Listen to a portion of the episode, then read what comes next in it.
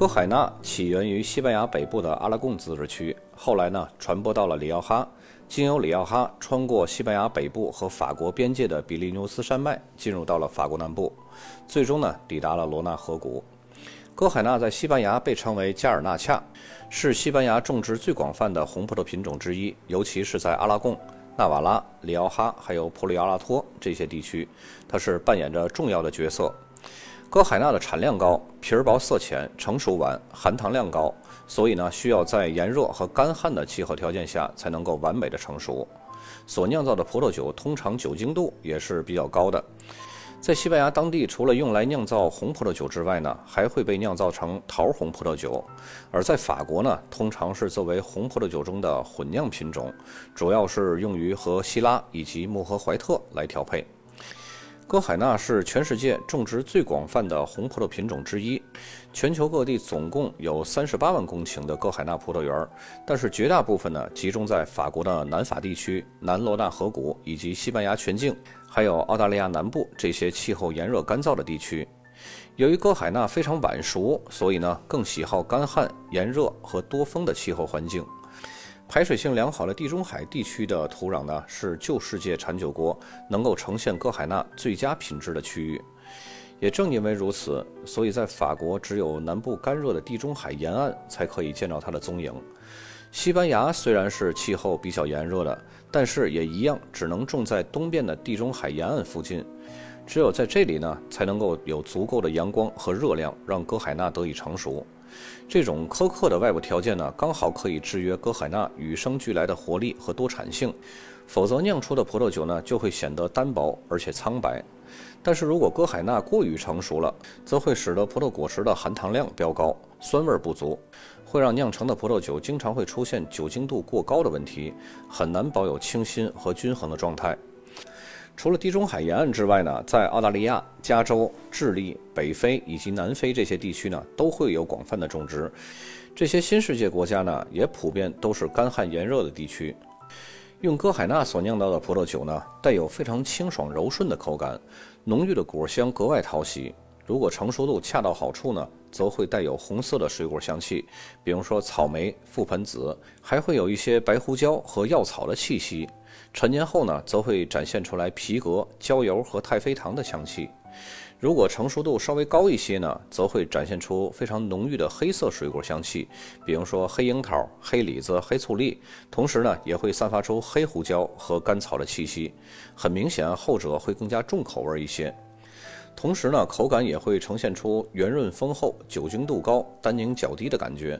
作为一种混酿的品种呢，哥海纳能够为一支酒提供出色的酒精度、柔和浓郁的果味儿，但是呢，并不会加重酒体的单宁。葡萄皮儿的颜色浅，单宁含量少，是哥海纳两个最明显的缺点。众所周知啊，普天之下的非常出名的红葡萄品种，除了走优雅路线的黑皮诺之外，其他的品种全部都是呈现出深紫色的外表。但是呢，当哥海纳酿成葡萄酒时候，大多数颜色没有那么深，最多只能达到深宝石红色，而且比其他的品种呢变成陈年酒的砖红色的转化速度要更快一些。影响更大的呢是哥海纳葡萄皮中的单宁含量，它是远不及赤霞珠和希拉的水平的，因为单宁它是具有让葡萄酒抗氧化并且耐久存的功能，所以单宁少的哥海纳呢就会特别容易氧化，不仅在酿造过程中要特别小心，而且呢也会让人们对哥海纳的陈年潜力感到担忧，这也是红葡萄品种最致命的缺点。说到这里呢，可能会有朋友说，黑皮诺不是单宁含量也很少吗？那么黑皮诺为什么可以陈年呢？在这里呢，我要说明一下，能够陈年的黑皮诺都是非常出色的黑皮诺，它们虽然单宁含量少，但是高酸度却可以支撑它们的酒体去陈年，而歌海纳呢，却偏偏两样都缺，它又缺酸度又缺单宁，所以呢，这些陈年的因素它一样都不占。话又说回来了，能够陈年的黑皮诺的数量是极少的，大部分的黑皮诺也是趁着新鲜，越新鲜越好喝。说到这里呢，大部分的酒客难免要问了：哥海纳到底有什么样的特异功能呢？带着这些个缺点，却一直可以站在葡萄酒的世界里霸占着这么重要的位置。这就好像很多明星一样，并非没有缺点，只是呢，他们的不完美却可以转化成别人绝无仅有的迷人特质。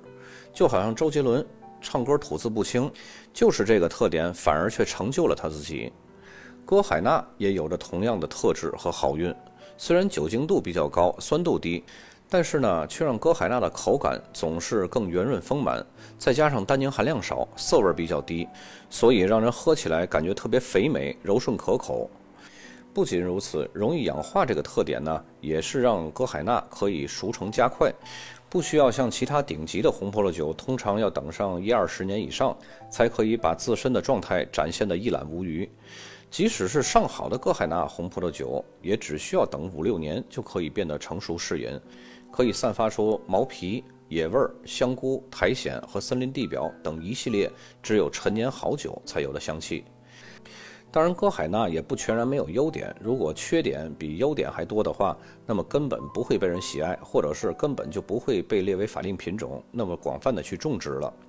它的优点呢，就是非常具有辨识度，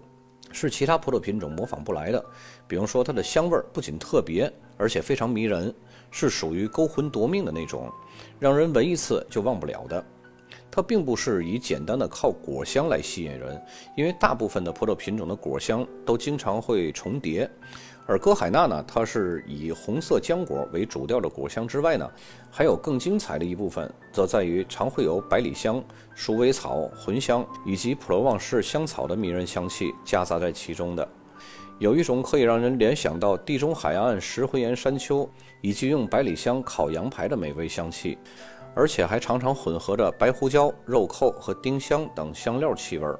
以及专属于哥海纳的甘蔗汁和甘蔗皮的香味，在开瓶那一刻就会一起飘散出来。歌海纳葡萄酒的长处在于讨喜的风格，只是呢，有时会显得酒体有点软弱无力，缺少了酸度的支撑，有时候也会显得有点腻，少了一点骨架和精气神儿。在大部分情况下，很难出现像赤霞珠那种高雅的格局和耐久藏的陈年潜力。但也正是因为这样呢，让歌海纳展现出了平易近人的亲和力，有着更直接表达自身迷人的性感热情的特质。要生产高质量的歌海纳葡萄酒呢，则需要采用老树，降低产量才有可能提高质量。好坏相当这种两极的特性呢，也让顶尖的歌海纳显得更加一瓶难求。我们接下来来梳理一下比较出色的歌海纳的各个产区。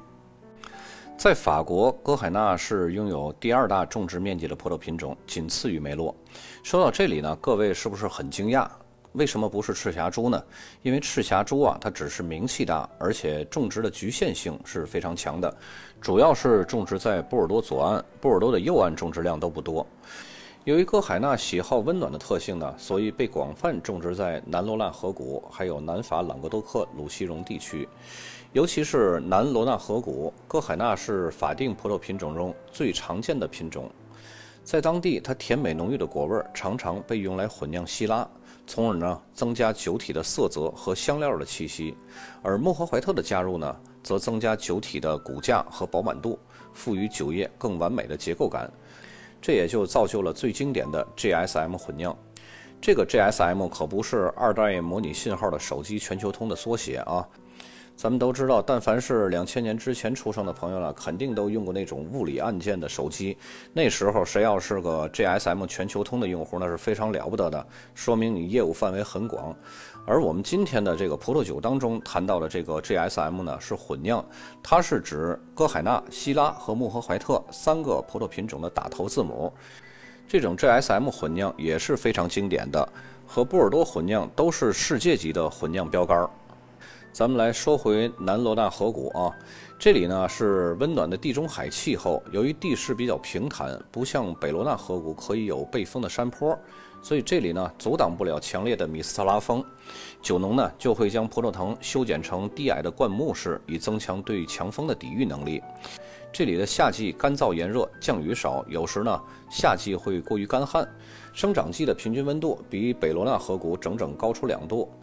所以，北罗的希拉常常会为了完全成熟而挣扎，而南罗纳河谷就完全没有这种担心，包括歌海纳和穆赫怀特这种喜好高温的晚熟葡萄品种都可以达到完美的成熟度，反而呢是要注意酒精度不要过高。南罗纳河谷的土壤呢是多种多样的，面积广阔的平原以沙土和粘土为主，山坡上会有比较多的石灰岩，河边呢则会出现比较多的鹅卵石，尤其是教皇新堡这个特级村的葡萄园，鹅卵石是被酿造好酒的法宝。